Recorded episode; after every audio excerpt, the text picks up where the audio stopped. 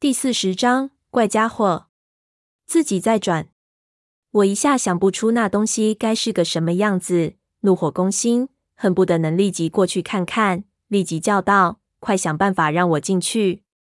等等，我觉得有点对。他忽然叫了一声，一下子声音就静了下来。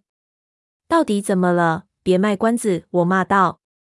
小花这一次却没有说话了。空有我的叫声在石洞里盘旋。要不是前面的情形实在太可怕，我肯定就不顾一切的跑过去了。比起之前，这种人为的卖关子的行为让我更难受。我等了几下，又叫了一声，但是小花还是没回答我。只听到里面忽然传来金属敲击的声音，我忍不住就想骂人，但是想到是传说中的发小，又不是太熟，也不好直接发飙。就用榔头锤击一边的石头，表示我的不耐烦，一边继续叫唤。这么叫了几声，里面敲击金属的声音却越来越大，简直是在破坏什么东西。你在搞什么？我紧张起来。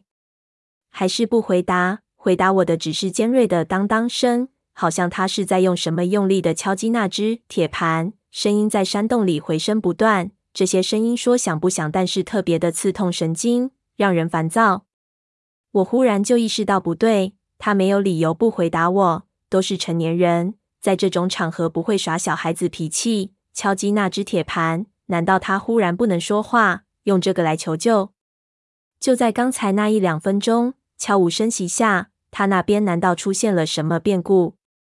但是铁盘敲击得非常用力，听那种响声的风鸣，就能知道那是用尽了全身力气在砸，杂乱但是不急促，不像是求救。那听起来就像是想把那东西砸掉。我最后用力叫了一声，还是没有回音，立即反身往洞口爬去，一边就拿起对讲机呼叫下面的伙计。那些伙计都睡了，迷迷糊糊的。我把情况一说，那四川哥们就说立即上来。放下对讲机，我就意识到不对，这爬上来的四个多小时啊，要是真有事情，十几回都死了。要是我去拉他上来，最起码也得两小时，事情不是那么干的。于是又爬回去，里面的声音吵得我心烦意乱。我继续大吼，在这种扩音器般的环境中，我的声音也非常洪亮，他不可能听不见。但是他就是不回答，我心急如焚，想到了三叔和解连环。我靠！我心说，该不会中倒他们的覆辙？这实在在是太悲惨了。狗日的，这都是什么事情？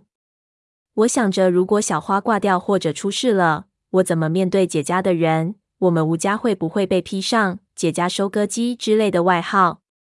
妈的！妈的！妈的！我看着面前的那些古怪的罐子上的头发，脑子一片混乱，简直无法思考。就在那一刹那，我忽然看到了一边墙壁上那些挖掘出来的放古籍的凹坑。我看了看四周的手套和自己的登山鞋，比划了一下，突然想到了一个通过的方法。但是我的直觉告诉我，这个办法绝对是一个馊主意，很可能把我自己也搭进去。刺耳的敲击声打乱了我的判断，那个直觉立即淹没到了无边的焦虑中。我深吸了几口气，尽力把那种燥热压下去，小心翼翼地从石头堆的他口中跨了出去，一脚踩下。石鳖的那些碎壳在我脚下碎裂的感觉让我吸了一口冷气。面前那些长满头发的小球，好像感应到了我的进入，在手电的照耀下，顿时显得更加的妖异。我的办法其实非常难看，洞壁上都是放置着古籍的凹陷，我不想碰到下面那些恶心的头发球，就得扒在洞壁上，脚踩住那些凹陷前进。看起来其实不难，但是问题是我没有退路。我不可能爬到一半就停止，在这么局促的环境里，躬身扒在洞壁上，就靠手指的力量抓住那些凹陷固定身体，对于体力的考验极大。如果洞穴的高度高点能让我站直，那就轻松很多。那刺耳的金属敲击声让人崩溃。我比划了一下，先上去试了一下，发现没我想象的那么困难，特别是反身抓住的时候。好像的阑尾炎的耶稣基督被钉在墙上，但是小心一点能保持平衡。那就是说我有机会能短暂的休息。于是深吸了一口气，就上墙，先凭着第一口气不给自己退缩的机会，一下就爬进去十几米，速度竟然还算快，只是不知道动作是否华丽。十几米后，立即手指就力竭了，不得不休息一下，继续往前。手电咬在嘴巴里，就看到自己身下的那些长满头发的东西。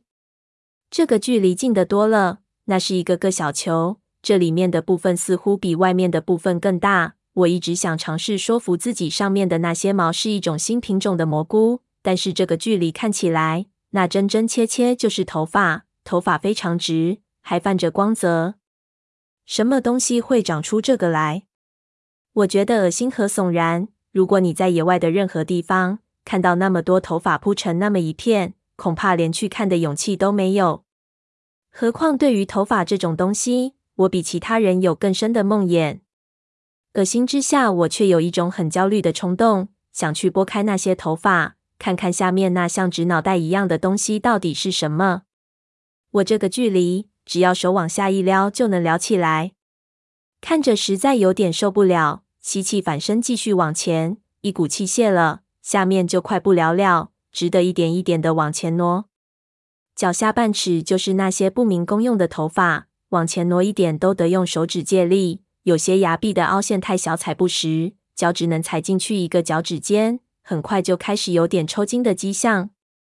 好在这么一来，我的精神高度紧张，那些刺耳的金属声几乎就被我排斥在外。我所有的注意力都放在了自己的手指上，也不知道挪了多久，回头就看不到来时候的地方，手电照不到了，估计怎么说也过了一半了。那敲击声还是存在。我稍微有点放松下来，心说这样的话，它的危险应该不是非常致命的。我浑身是汗，想找个地方再休息。手电一转，却忽然感觉到哪里有点不对。刚才那个动作，我无数次的用叼着的手电环顾过，每次看到的都是头发，两边漆黑的洞壁。但是这一次，一瞬间有东西挡着了我的手电光。我转回去。忽然就看到黑暗中，离我十几米的远处，本来的漆黑一片中，出现了一个和之前这里不同的东西。那东西有一人多高，但是绝对不是人。我无法理解我看到的东西。如果一定要说，我只能说，我看到巨大的一团头发站在那儿。我一开始还以为这是净婆，但是立即知道不可能，因为我没有闻到那种香味。但这个头发。里肯定有什么东西，因为整团头发站在那里的样子，一看就感觉里面有活物。不过那东西并没有移动，就是站在那儿。那些头发在手电光下散发出一种非常妖异的光泽，看得人浑身发颤。